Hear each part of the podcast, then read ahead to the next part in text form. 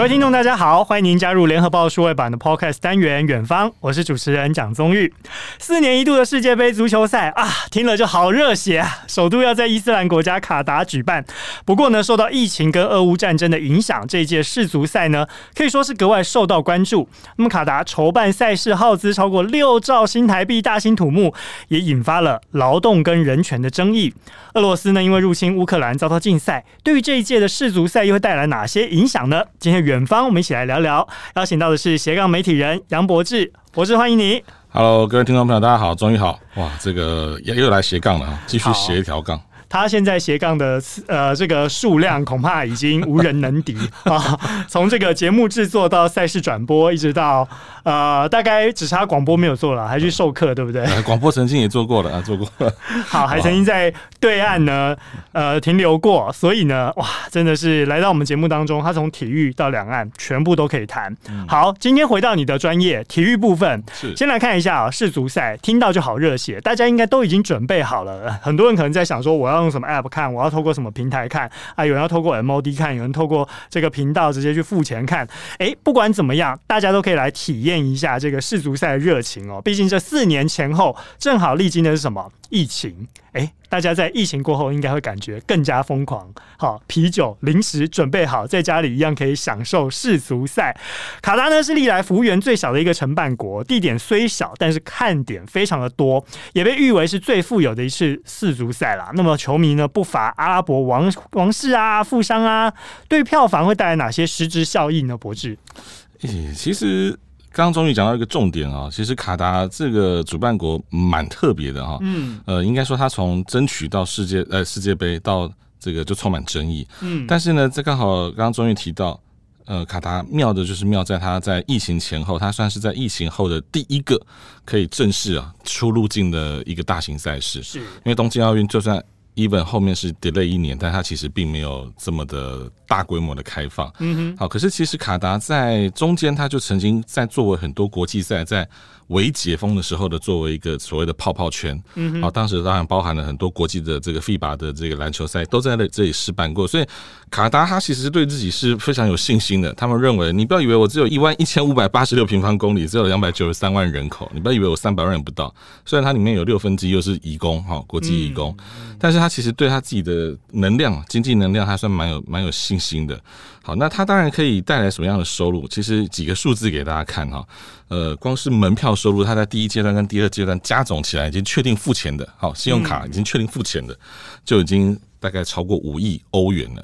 五亿欧元哦，哦，换算下也差不多是四亿，接近五亿美金嘞。对，嗯、差不多。好，现在因为现在欧元稍微贵一点点哈，贵一点点，稍微拉来拉抬一点点价格。哦，那这个还只是这个门票哦。那你也不要想，这个转播权利金当然是世界杯史过去以来最大的一个收入的来源之一。嗯、好，那另外啊，我想为什么大家会去争办这个世界杯？特别是过去十一世界杯的这个主办国有一个不成文规定，就是它必须是。呃，足球发展中国，诶，足球的已开发国家是好，或者是这个国家是一个比较呃先进的国家。那当然，对伊斯兰世界，或者是对我们以前讲的中东、西亚、阿拉伯世界来讲，可能大家会一直认为它是能面弯、能越弯刀啦，或者是这个这个阿里巴巴四十大盗这个阶段。但是他们其实在呃，特别在二十一世纪之后，他们其实有几个国家发展的非常的棒，好像。这个卡达是其中之一哈，嗯哼，那你刚刚终于有提到，对，石油富商，没错，其实过去我曾经服务过的单位也都是这些石油富商转投资的这个媒体公司哈，境外媒体哈，包含呃过去在国内这个做版权交易的 MP Silva，好，甚至是这个 Eleven Sports，好，他们都是由这些石油富商在全世界各地。透过版权交易之后去赚取大量的佣金，哈，嗯，好，所以这个对于他们来讲，这是他们最擅长的事了，哈，所以买卖版权，哇，这个又有一个世界杯这么好卖的商品，这何何愁不赚钱呢、啊？而且重点是资金充沛，对，对，因为你 需要，对，因为你需要油嘛，哈，你这是个油是你不是 YT 那个油管哈，这个是 你你的城市、你的国家需要油，你就要来跟我买，所以它是完全是这个。办这场比赛，其实过去啊，呃，像俄罗斯的俄罗斯的一八年的世界杯，跟在一四年的这个巴西世界杯，其实很多时候大家会呃，过去包含在报奥奥奥运赛事，其实从北京奥运之后，伦敦、里约都是赔钱，好，都大赔钱。可是呢，现在卡达世界杯是大赚钱哈。这个大赚钱当然也包含了他们预期可以这个增加一百五十，哎，抱歉，他们预期可以增加四个 GDP 的成长。好，那这个对在疫情当中的卡达来说，其实本来西亚就没有什么观光能量可以，相对我只能讲相对，它没有。太多的观光能量，因为毕竟都沙漠嘛，哈。是。好，那当然，卡达是一个是跟这个与海争地、跟与沙漠争地的一个国家，嗯、所以它相对它的能量资源算蛮多的，所以它预期哈，在卡达现在预期在十二年的筹备的之下，它预期会有一百七十亿美元的观光收入。哇。这个数字，我相信对于许多的欧陆国家也好，甚至是亚洲也好，哎，真的是人人称羡呢。为什么？疫情过后迎来解封商机，大家都期待飞机往哪去，结果发现很多廉价航空飞不了，对，反而现在呢是。一般的航空公司，哎、欸，要获利，但是大家又惊惊，所以必须要有一点诱因，嗯、所以也就是说，世足赛是最好的诱因，对不对？哦，我我觉得应该说，世足赛刚好解放了最近这三年当中大家这种沉闷的这种心情哦，而且刚好又是一个大型运动赛事。嗯，那这种大型运动赛事呢，其实又是一种大型的两性生活的呃交汇的时刻。好，所以其实。对于对于这种呃，当然这是包含场上场内跟场外都是，好，对，好，场内跟场外都是，所以这是一个 好，这带点十八禁，我们待会儿会提到。所以这对于这个这个闷酒的大家，特别是我很多这个国外的这个朋友，他们也都尽尽管他们大概只有买到两张票，但是他们都预计要去停留一个礼拜以上。嗯，哦，那、呃、不光看赛事，还有一点休闲娱乐活动。那另外一方面，其实呃，我们的这个体育圈内的前辈啊，这个我这文成真大哥，他的公子也要去这个朝圣之旅哈，他他也有在这个其他的媒体当中有提到这一段。我我我觉得，其实很多人就是终其一生，他会把看世界杯当做一个梦想。其实我们也是啊，只是我们没有钱而已。哎，总有一天可以圆梦了，好不好？大家看一下，哎，下一次下 一届在哪里？四年前开始存钱，总会存得到。因为卡达已经算离台湾很近了，所以你知道才会有人去。可是，在台湾的媒体环境，你要去采访世界杯，基本上是难上加难的事情。这这我们这个环境不允许嘛。当然，还有一个就是足球运动对于亚洲来说相对陌生一点点啦，没有那么兴盛哦。对，反而是西亚很流行哈。那当然，因为西亚的国家当然跟欧欧洲接触的比较多，所以呃蛮多的。好，那当然你说这个这是一个 party 吗？当然是一个 party。这个 party 绝对是。可以想象中非常热闹的卡 party，但也有很多人说，诶，在伊斯兰教国家里面，这个 party 要怎么办？其实大家也不用想，人的是食食色性也哈，这其实是很正常的一件事情哈。那当然，这些石油富商，呃，他们其实很多都在很多国际的运动组织里面，他们是。位高权重，嗯，啊，他们要么不就是执行理事，不然就是执行监事，哎，影响力非常的大，哦。对对对，所以其实这个对于刚刚终于提到了这些所谓的王公贵族们。这个买一个包厢的门票对他们来讲，那就只是一个油管里面滴一个五公升出来的问题而已啊！这对他们来说真的是零头啦。不过我相信侧面的看点，或许我们没有办法呃直接到亲临现场去看到到底有多豪奢，但是呢，相信到时候透过侧边的报道，一定可以了解到到底这个球场盖的有多富丽堂皇。嗯、那么这些 VIP 的观赛场地到底有多么的豪奢？诶，相信这个侧边报道届时一定会有很多可以让大家看看，在卡达办可以办出。什么样不一样的世足赛哦？好，我们刚刚看到这个部分是属于经济效益的部分哦，也是对于票房这个大家都已经觉得啊，世足赛以往赔钱，但是到了卡达，哎、欸，很有可能变成是赚钱的一次。好，我们再回到球星来看哦，呃，对于部分球星来说，有没有所谓的终局之战？嗯，Let's Dance 当然有，而且应该不少。嗯，啊，因为像这个 Lionel Messi，他这个世界的这个世界杯啊，始终哈。这个不要讲冠军了，他其实算应该是，哎，没有什么缘分啊。这个跟世界杯拿下这个好成绩，其实梅西大概基本上今年就是世界杯完，他大概就是会在在联赛踢完，大概就就 say goodbye 了哈。嗯，那他其实目前以梅西来讲，他在国际赛最大的成就，应该就是在美洲杯拿下过一个冠军而已。其他的世界赛里面，嗯，他真的是他。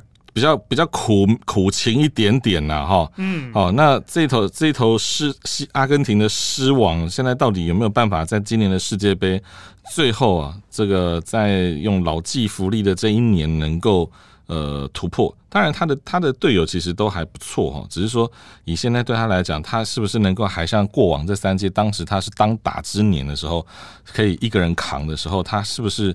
能够继续扛起这个头牌，当然阿根廷是他的球队，这没有问题。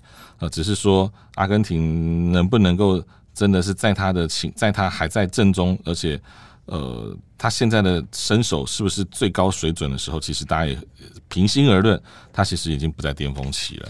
嗯，所以确实也没有办法，因为世足赛就跟奥运一样嘛，你四年才一次，哎，这时间真的是过得时光飞逝，三届就已经十二年去了，没错。哎，这十年对于球星的年龄限制来说，可以说是很大的一个影响。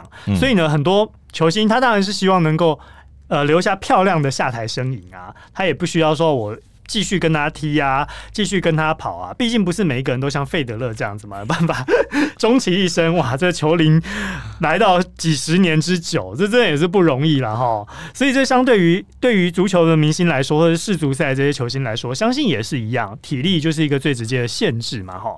那么这一届世足赛还有一些看点，就是包含说这个赛制的部分有一些调整，包含三十二强的淘汰赛制也是最后一届要来办了。那么下一届二零二六年美加墨的时候就会扩充成。四十八强的淘汰赛制，那么这一届四足赛，大家就在说，哎、欸，每队人数呢上限从二十三个人变成了二十六个人，替补上场的人从三个人增加到了五个人，但是要分三轮上场哈。这样对于教练来说，就是就技术面来说，你的观察呢？教练调度更多元，对于比赛是带来更多的精彩赛事，还是说有可能会呃有一些其他负面的影响？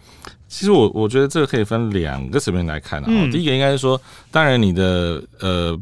这个板凳选手可以增加到五个人，那当然是没有，这是好事。嗯，因为为什么？因为其实今年因为配合卡达的气候哈，是过往世界杯是在暑假，没错。好，那因为今年因为反正这个在西亚的沙漠没有暑假这种问题，他也没有，因为中年都很热，对，他也没有冬，他也没有冬天的问题，所以对于他来说，他要他反而要选的是一个不会要那么热的地方哈，相对凉爽。那但是呢，通常这个时候呢，呃，这个时候通正常是正常。足球季节的时候，所以他他其实去增加使用使用选手的名单，其实一方面当然是减少伤兵的出现，二方面是让大家有所谓在前面资格赛的时候，就是你可能有碰到比较弱的时候，你可以让主将休一下了哈。啊，那他其实对教练来讲当然是好用的，但是。这个对到后面进入到这个十六强赛的淘汰赛之后，他其实是会比较伤脑筋的是，他当然三次三次五人呃三次，然后使用五个人，那你就要想啊，那前面当然你在这个换人的时候，你就会比较心里有底气，可是对教练台来讲，是不是所有人员他都可以放心的让他上？其实那又是一回事。啊，当然增加这件事情，我觉得本身不太有问题，因为会其实坦白讲了，会用的就那几个啦。啊，你不会用的你也不会用啦。好，这个就是为什么球星就是那些人。对对对，永远顾水桶就是顾水桶，帮忙搬板凳就搬板凳。当然，这世界杯当然你说这些过往的强权那些国家，他当然没有搬板凳的人。但是像比方说，哪有朝一日。中华队台湾打进到世界杯，我告诉你，那二十二十 二十六二十几个人里面，终究就是有五个会在板凳席末端。嗯，好，那当然这个就是各国的状态都一样。那至于呃，我觉得延伸到这个四十八队啊，很简单一件事情来讲，下一届谁办？美加墨啊。对啊，那谁要赚钱？当然是美国啊，对啊，所以 所以增加了席次，其实对于他来讲，增加席次代表什么？增加了比赛场次，增加了比赛场次代表增加了门票收入。那所以这个老美啊，其实很聪明的，就是就是呃，我最近刚好跟几个这个呃大的前辈们在聊天啊，就是说呃，包含包含像棒球也好，篮球也好哈，这个会去修改这些所谓规章的人，都是都是既得利益者。因为他要对他有帮助嘛，哈对他的发展有帮助，他才会去修改这些所谓原则性的法法则。是好，那世界杯踢了那 N 年了，为什么要突然变成四八队？因为在美加墨你看，从加拿大北纬二北纬十七度以下开始有人居住，到这个到墨西哥在赤道边线了，所以他要分这么多地方，他要帮另外这美国要帮另外他这两个好兄弟要赚钱呐、啊，哈，所以他要把分区赛要能够踢得更多一点点。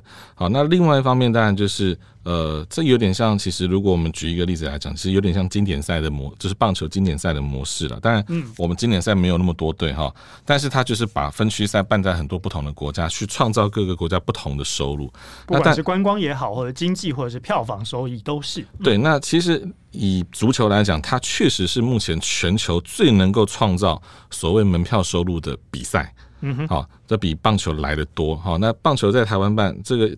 WBC 很爱在台湾办比赛，因为台湾只有台湾人愿意去看非中华队的比赛。好，偶偶偶尔偶尔，我要讲偶尔哈。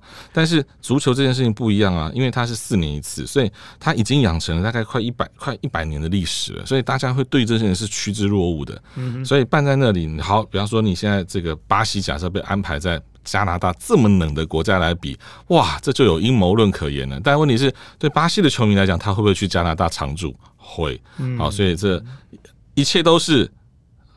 这个富兰克林的阴谋，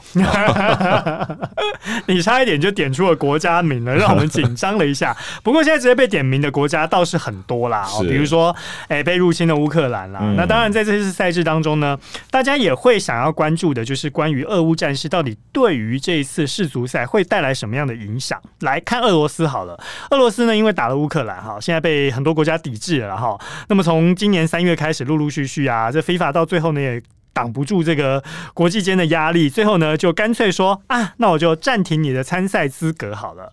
好，我们来看一下，少了俄罗斯的竞争，原先这些附加赛的部分国家可以直接晋级，对不对？嗯，应该算既得利益者，刚好是隔着乌克兰的波兰。OK，所以这一切又是卢布的阴谋啊！啊，不是不是，我我我其实这点我我跟。我自己的我自己的看法，其实跟很多呃很多人可能不太一样。嗯，我其实一直觉得不应该禁止俄罗斯参赛。好，怎么说？even 包含从东京奥运开始，我都这么认为哈。还是因为其实他实在是也算蛮强的球队，所以干脆大家想尽办法透过国际压力施压。嗯，我觉得用战争这件事情去限制俄罗斯的运动员出赛，是是一个违反人权的这个。嗯做法，嗯，对，因为站在奥林匹克的精神的情况之下，应该是人人有人权，好，但是运动员他他他这些俄罗斯运动员他有去参战吗？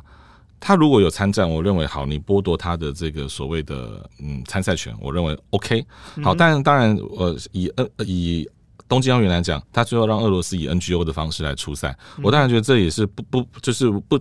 不不是不是办法当中的办法，嗯，好，当然过去很多国际案例上面都是这样，哈，像乌干乌干达曾经发生种族这个灭绝这个这个残杀事件的时候，他最后也是让乌干达用这个 NGO 的方式，但是这是奥运的精神，世足赛有这样的潜力吗？但是因为现在国际政治凌驾一切嘛，哈，那世足赛当然他必须也要跟这个国际接轨。那你说他他要不要让俄俄罗斯出赛？因为他很有可能就像。乌克兰开的第一枪哦，俄罗斯要踢哦，那我不要踢。好，好，那只要他有人，其实现在这个社会是先讲先赢嘛，对不对？好，所以当乌克兰讲完了，那其他你觉得 FIFA 能不去注意这个讯息吗？然后其他国家又会有所谓的骨牌效应，哎，对，因为现在变成是，呃，好，俄罗斯的运动员就就该死嘛，也未必嘛。好，你看在国际网坛，其实 Medvedev 啊，或者是 Shaparov，他们依旧继续在打，只是现在当他们出赛的时候，他们的国旗就变成一片白色，他们变成是无国家的无国家的这个选手。好，那怎么听起来有点似曾相识？套用在台湾跟放诸国际，就是政治归政治，战争归战争，体育归体育，似乎没有办法把他们完全分割。所以以我我个人的立场，会觉得其实对俄罗斯选手是不公平的。嗯哼，好，但因为当然你要说，因为他的国家做了什么事情而你去惩罚他。那如果我们常讲的一件事情叫做体育归体育，政治归政治，那你去惩罚那个国家就好了嘛？你惩罚这些选手干嘛呢？他练了一辈子，他可能说不定，我跟你讲，真的有些人这一辈子就踢一次世界杯而已，而且可能还是备选选手，对不对？你就毁了他，连坐板凳的权利都没有，你连他去温，你连他去温板凳的权利都剥夺了。好，当然这个是我个人的角度，但是其实就国际舆论上面来讲，他当然认为这是合理的啊，是因为他必须要透过各种不同的舆论压力去制裁，让俄罗斯收手嘛。好，这个可以理解哈。所以当然你说既得利益者，当然一定有嘛，因为去开这第一枪的当然就是既得利益者。但你说波兰难道踢不赢俄罗斯吗？也不会啊，波兰很强啊。哦，但是如果可以不要踢，何必要踢呢？我节省一点体力 进入十六强，这样大扫团还可以少出一趟，多好！好，我们刚刚讲，其实这政治跟体育理应来要分开来看呐，但是这也是透过一个国际压力的手段去逼迫俄罗斯收手嘛，这是一个方式，所以透过这个世足赛的模式来做。但是当年以色列就被逐出过亚洲足联这样的国际足球组织，你觉得照现在这氛围看下去，俄罗斯有可能再进一步被逐出国际足球组织吗？其实我觉得，以我认知的以色列的事件，其实跟俄罗斯呃有点不太一样啊。嗯，因为以色列本来就比较亲欧，是，好，他他在整个。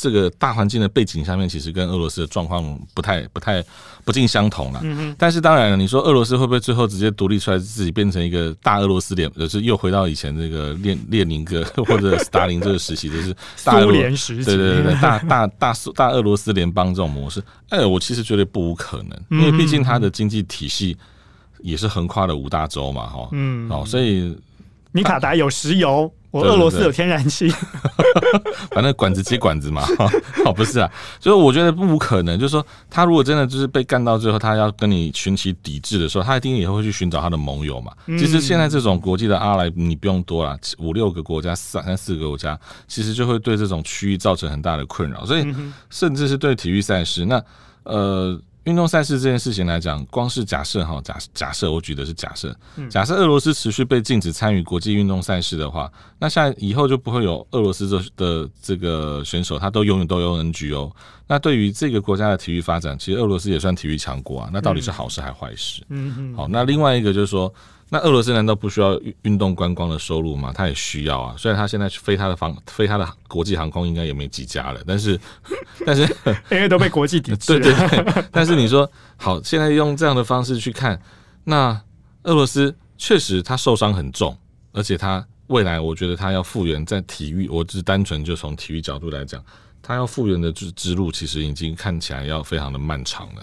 就是说，这个观察点就在于他到底什么时候要对乌克兰停手哦，嗯、这个可能是一个比较眼前直接的因素。然后比较尴尬的是说，为什么刚刚我们要特别提到俄罗斯？是因为他就是上一届这世足赛的承办国，那么四年后被迫退赛，哎，真的是情何以堪？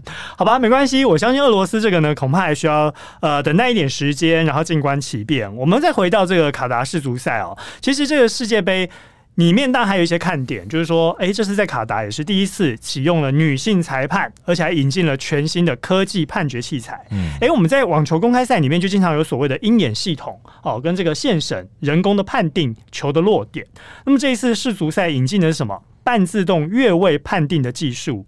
好，这个概念是什么呢？就是这搭配呃实际的裁判，大概是什么样的意思？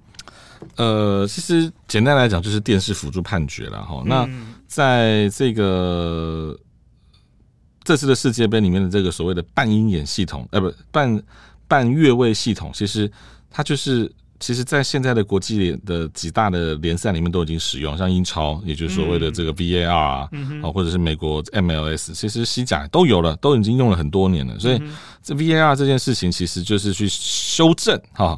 去修正裁判可能误判的情况，那当然，我觉得这件事情是好事，是为什么？因为过去在世界杯太多所谓的黑哨了，嗯，哦，太多所谓这个裁判已经被收买了哈。然后还有一个就是说，我们呃。先撇开收买这件不公平的事情啊，就是只要是人嘛，毕竟你没有办法三百六十度环顾整个状况，好，可能有所谓的盲区，对不对？是。好，当然你在讲的这收买也不无可能啊。所以他现在引进这个 SAOT，其实半月位，其实其实在目前各个国际的大赛里面使用这种所谓电视辅助判决，除了哈，我讲除了像鹰眼系统，它是已经完全。取代人工裁判这件事情以外，嗯、其他其实像棒球或或者是篮球，嗯、它其实有一个所谓的，就是在在无法完全辨别的情况下，他会坚持，他会尊重原判。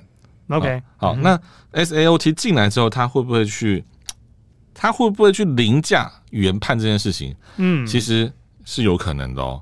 就看他们怎么去搭配实际的裁判。那因为其实像这种所谓的电视辅助判决，它都是用高速摄影机，而且不止一台的高速摄影机，同时去去捕捉这个画面，然后去做最后的格放嘛，哈。嗯。那据了解，可能在办 SAOT 可能是六十格的格放，那它当然它的误差值就非常的小。嗯。但你说对于裁判来讲，那每一年你看只要有那种黑哨出现，那个裁判大家就回不了家了，对不对？哈。所以 甚至之前真的有裁判就直接回国说被病变就不见了哈。所以。呃，我觉得这个这个是减少裁判的安，这是我我应该这样讲，这是增加保障了裁判的安危。哦，一切有问题都是机器的错。对对对对对，好，那当然，目前就资料上面来看，他们会比较尊重，当有争议球出现的时候，目前的这个卡达的世界杯的主办方是会尊重 SAOT，好，呃，他会作为最后的取决的一个标准。好，那这个是。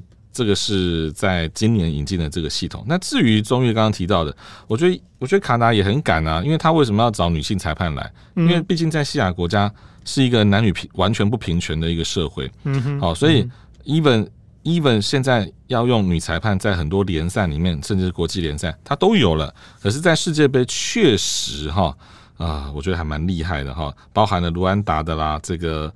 穆卡萨纳，还有这个日本的山下良美，这都是蛮资深的裁判。那当然，法国的这个也是资深裁判，这个 Frappa，好，这个这个都是呃非常这个属于国际级的比赛的裁判。但是你说真的要来到这里，我我其实也真的佩对他们是这个非常的佩佩服。好，我现在还在想象一个画面，是他们是不是要围着头杀？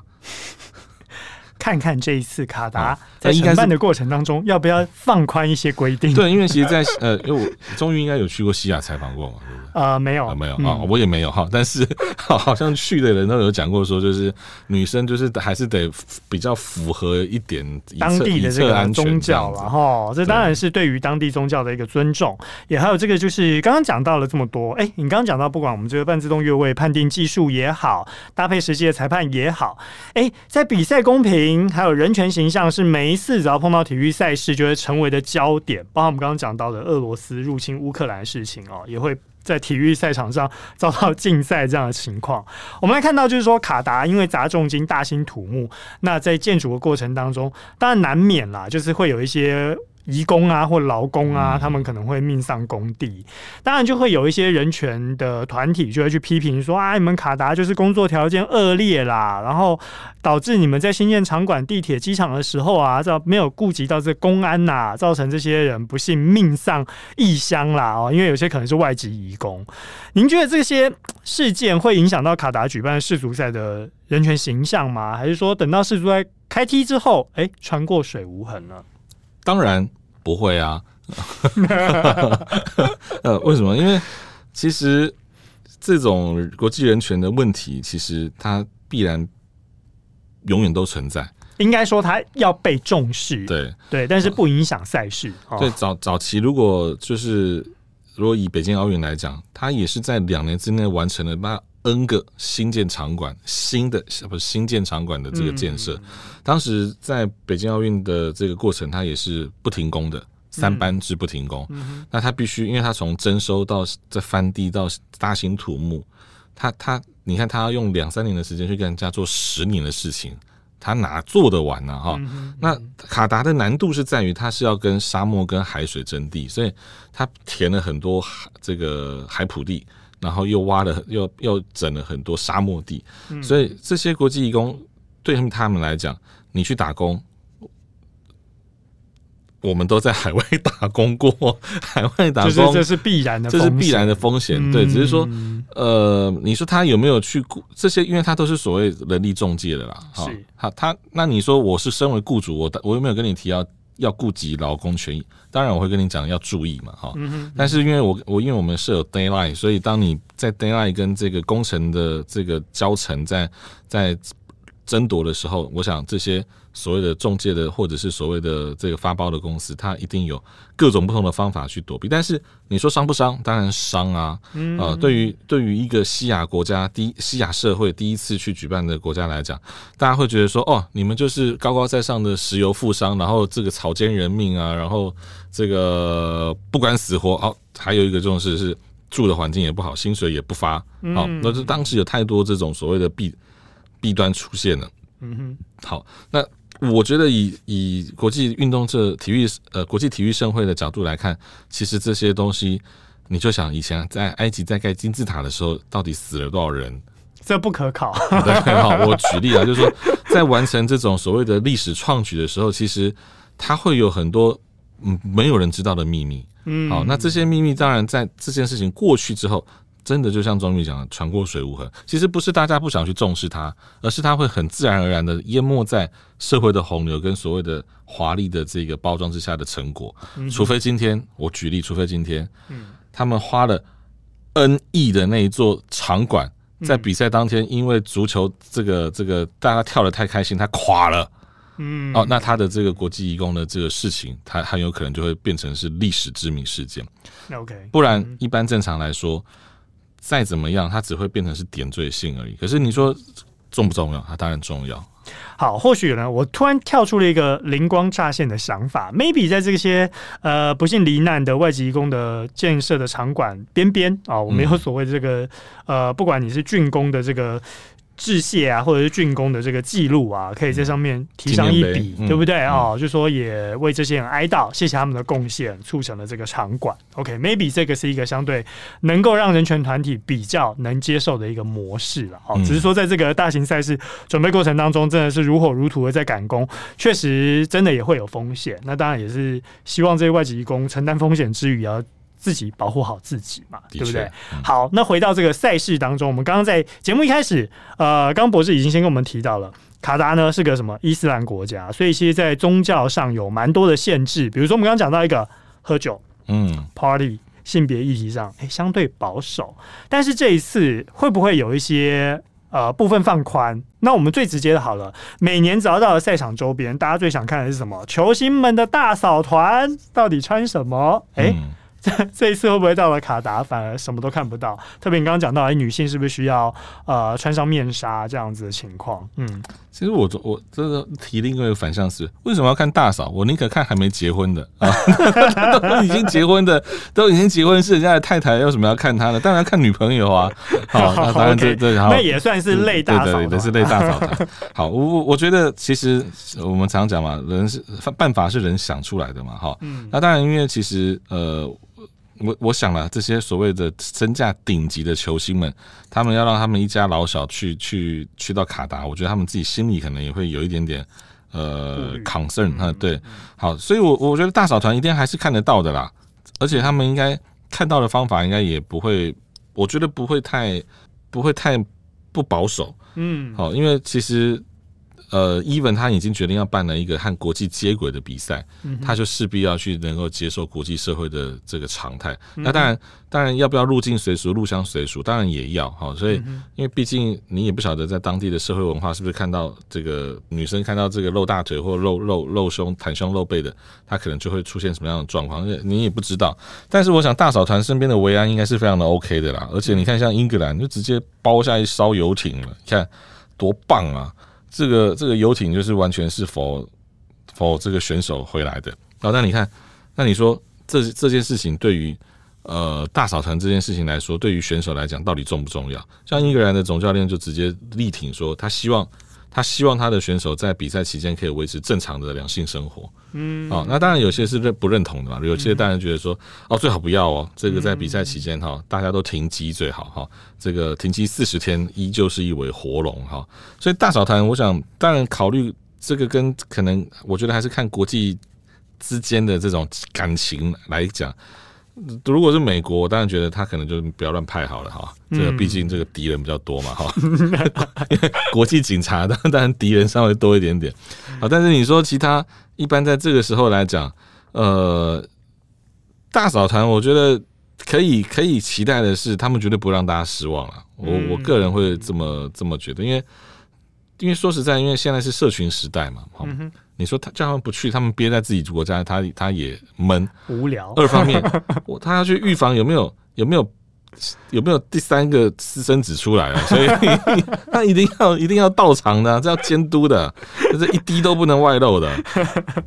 好，所以呢，这除了球星跟这大嫂团以外呢，其实球迷哦来到了这样的国家，也会觉得哎相对热啊。那对于欧美人士来说，可能就是哎短裤、短袖，甚至是这吊嘎啊，就直接上身了。嗯、但是一进到这个伊斯兰国家，你可能就会有一些。禁忌在嘛？是。那比如说，有些人他可能想要放松一下，也会被限制，或者是说同志球员也好，哦，或者是婚外性行为，都会因为在当当地而受到这个所谓犯罪的问题吗？其实我我我个人觉得这种问题比较尴尬，是因为它太 personal 了。嗯，你知道，比方说，假设哈，假设前提是要被发现，对嘛？他要被发现嘛？哈，你说，你说以。伊斯兰国家难道真的就真真的都没有婚前性行为吗？嗯，Who knows？哦，可能百分之八十的人有遵守，嗯、但一定一定有那百分之一的人是没遵守的。好，只是说他会不会被邻居捅破那个那个窗户纸而已。好，那现在问题是在于一个这么大的比赛的的的情况。呃，过过去曾经在巴西世界杯的时候，当时就这个就讲到说，哎呀，森巴女郎的热情啊，绝对可以满足这个所有选手的需求。好，那但当然，这个就是所谓的这个这是常态嘛。好，那呃，我记得之前跟钟玉有聊到，像奥运会的时候，这个选手村里面就是直接发保险套了。嗯，哦，所以。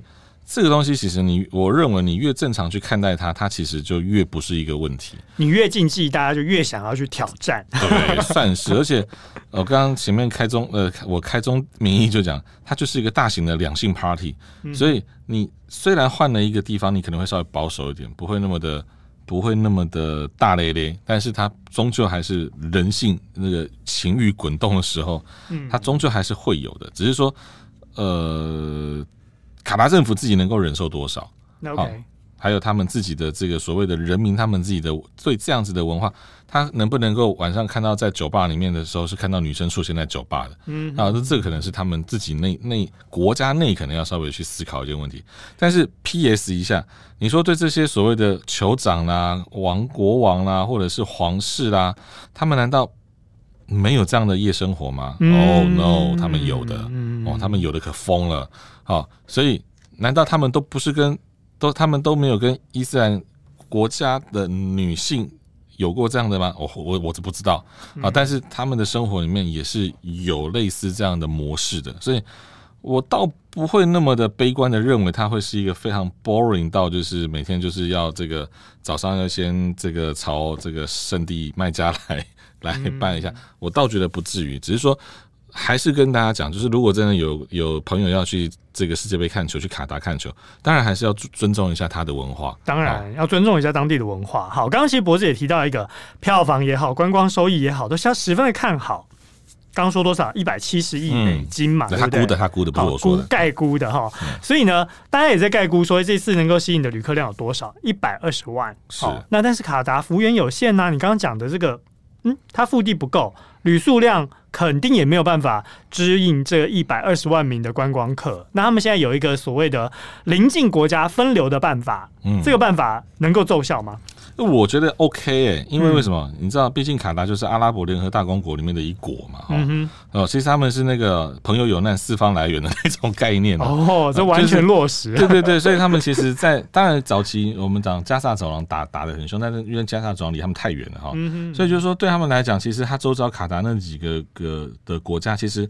都都不错，而且发展这几年因为石油的关系，都都算是后亚郎了。嗯，所以我倒觉得还不会太担心，只是说，当然，因为我我讲真的，因为我个人并没有去过了哈，所以我没有办法，我没有办法跟大家说，哎、欸，他一定会很舒服啊，或什么什么什么之类的，倒倒不至于。因为你看嘛，这个卡卡达在就在阿拉伯联合大公国里面，哦，那旁边是沙乌地阿拉伯。然后呢，后面这个沙乌地阿拉伯里面，沙乌地阿拉伯又比较有钱，嗯、哦，所以我应该是不用太担心这件事情了哈。哦、也就是说，卡达比赛四方同欢，大家呢也不光帮忙分流这观光客。我相信，对于刚刚讲的这些一些宗教限制哦，如果他到了其他邻近的国家，相对也宽松一点，大家也会自由一点。嗯，哦，对，但是我觉得其实卡达并没有很想要把这个肥水落给外人哦，因为因为他其实在自己政府里面做了很多的措施哈，是从这个新闻里面可以看到的，就是呃，他把早期给国际义工住的这些宿舍，他就全部翻翻成 A N B N B 啊，嗯，你要住来让你体验一下国际人权，有没有开玩笑？他他其实很快的做了很多的应应措施。好，因为为什么？因为其实很多去看世界杯，真的就是去朝圣。嗯哼，他可能像我们这种，可能花不起几十万去住一个这个一天的房间，但我花个几十块美金，我去住一个晚上，我应该 OK 吧？嗯，好，所以重点是去观赛。对，所以基本上你去住到像。假设像国际移工宿舍的这样 Airbnb，你其实一天待在里面的时间不会超过八个小时嘛？嗯，因为你大部分时间都在外面看比赛，或者是。出来做观光，或者呢，当然你自己在规划旅程的时候，或许世足赛只是其中的一个行程，你也可能到邻近的国家直接去玩哦，再去观光。